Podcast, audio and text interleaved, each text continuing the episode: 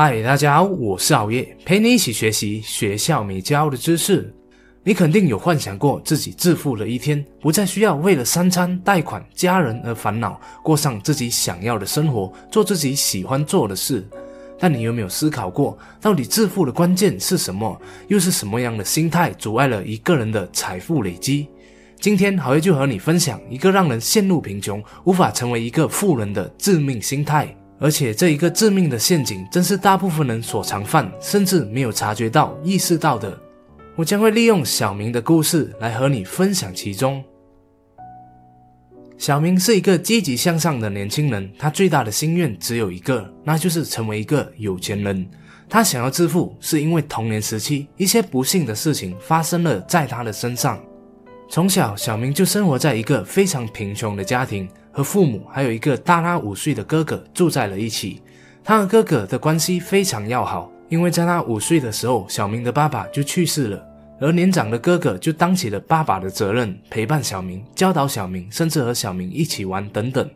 哥哥就是他身边最亲近、最重要的一个人。但是有一天，当哥哥开车去学校接小明回家的时候，老旧的汽车因为刹车器失灵而撞向了一棵大树。在意外发生后，他们就双双被送到了医院去。这一场车祸导致哥哥受了重伤，而小明只是稍微碰撞到头部淤青而已。经过多次的抢救后，哥哥总算是捡回了一条命。但医生告诉小明和妈妈说：“你的哥哥伤得不轻，如果你们想要他以后还能行走的话，那就要做这一个脊椎调整手术。但这一个手术的昂贵花费是全家人都负担不起的。”在没钱治疗、没有接受手术的情况下，哥哥慢慢的就只能坐在轮椅上动弹不得。就这样，哥哥一天一天的衰落，对生活也变得越来越悲观，觉得自己很没有用，一直需要别人的照顾才能生活。终于有一天，他承受不了自己残废的事实，而选择了了断自己的生命。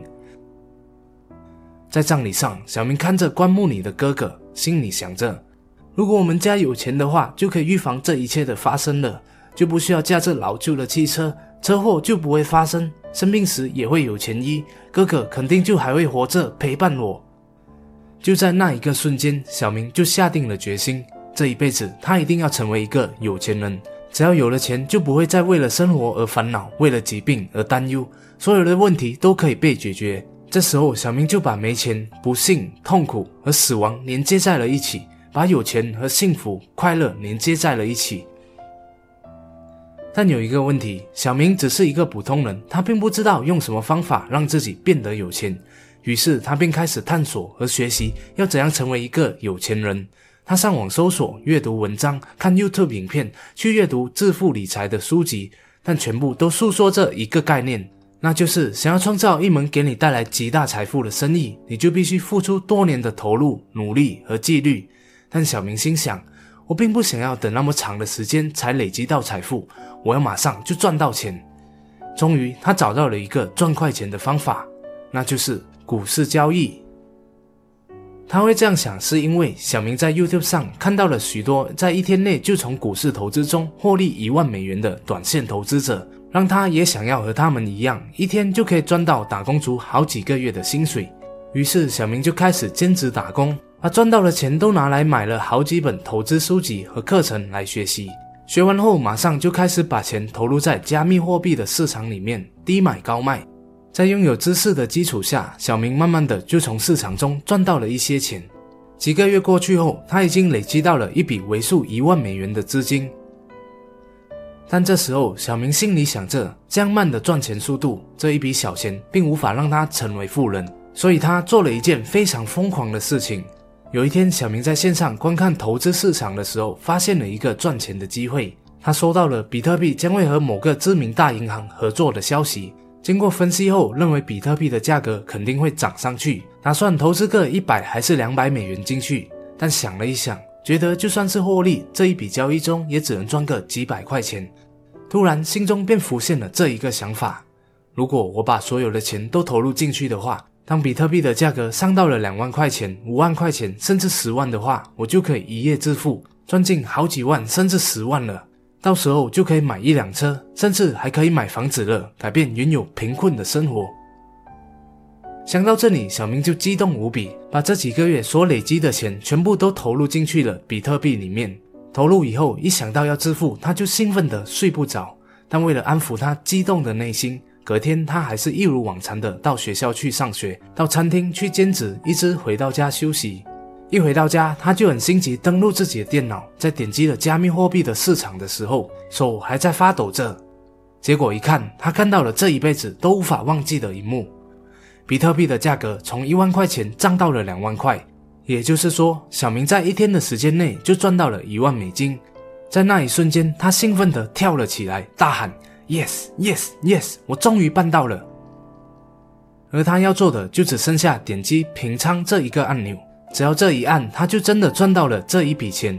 但就在他正准备按下这一个按钮的时候，又犹豫了一下，想着。不如看看市场的新闻和文章，调查一下先，再做决定吧。结果一搜，各大网站都诉说着比特币的暴涨，相信还会涨得更高。然后他再去研究了之前所买回来的投资书籍，虽然书籍里面都告诉小明说，千万不要太过贪心，当获利的时候就应该懂得退场。但一想到有钱后的生活、车子和房子，小明迫切想要致富的想法就涌上了心头。所以他决定 hold 住了这一个交易，而不是把它给卖掉。想着只要比特币的价格再上多几倍，他就可以真的变成有钱人了。就在隔天早上，当小明再次打开交易平台的时候，比特币的价格从两万块钱掉到了剩下不到一千块。几个月过去后，价格也没有再升回来了，似乎已经成为了一个无人问津的货币。眨眼之间，小明失去了这几个月所累积的全部财富。失去一切的感觉让小明感受到了极度的痛苦，而这种感觉也让他想起了当时失去哥哥的伤痛。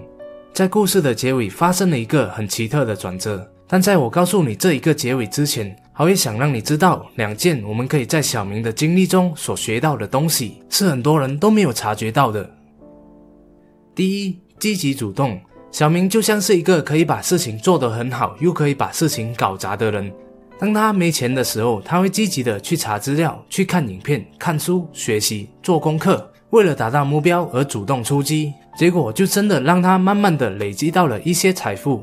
所以说，想要致富，并不是抱怨身边的不是，认为事事命中注定，处于被动的跟风者，而是积极主动、主动的去采取行动，改变现有的困境。小明积极主动的这一点，的确值得我们去学习。这就和好业在二十一堂课迈向积极人生的最后一堂课所提到的一样，专注在自己能够控制的事情上，我们才能改变现状，创造未来。第二，长期心态，在故事中，小明做错了一件事，那就是毫无耐心。他心急的选择了一个他也不确定喜不喜欢的事业，在没有扎实的知识基础下，就冒了那么大的风险，贪心妄想，而忽略了重要的建议和忠告。导致一个人无法理性思考的最主要因素，就是没有以长期的心态来思考一件事，一心想要一夜暴富，想要用最少的努力和时间来达到成功，都是很多人常犯的投机心态。如果没有一个长期经营的心态的话，你就无法真正的在某些方面取得巨大的成功，因为你完全不会让时间的积累来证明成果，一切巨大的成果都需要时间的积累和经营的。所以，请你给自己一些时间来让自己成功吧。话说回来，到了故事的最后，小明并没有成为一个富人，但他却开始了一个充满意义的生意。他意识到自己那么想要变有钱的主要原因是，一直想弥补哥哥给他留下的遗憾，一直放不下哥哥的死亡，认为只要有了钱，他就可以从失去哥哥的伤痛中走出来，变得很快乐。然而，当他开始慢慢投资赚钱的时候，却没有真正的得到快乐，而是一昧的只想要得到更多。基于这样的原因，他开始研究这方面的心理问题，阅读心理学相关的书籍，观看好业的频道，终于从中领悟到了一些东西。原来，从不幸中放下，从经验中学习，才是成长的关键。就这样，小明把自己从死亡伤痛的领悟设计成了一套方法。用来帮助其他同样经历的人走出对于失去亲人的巨大伤痛，从此就展开了这门独特的咨询生意。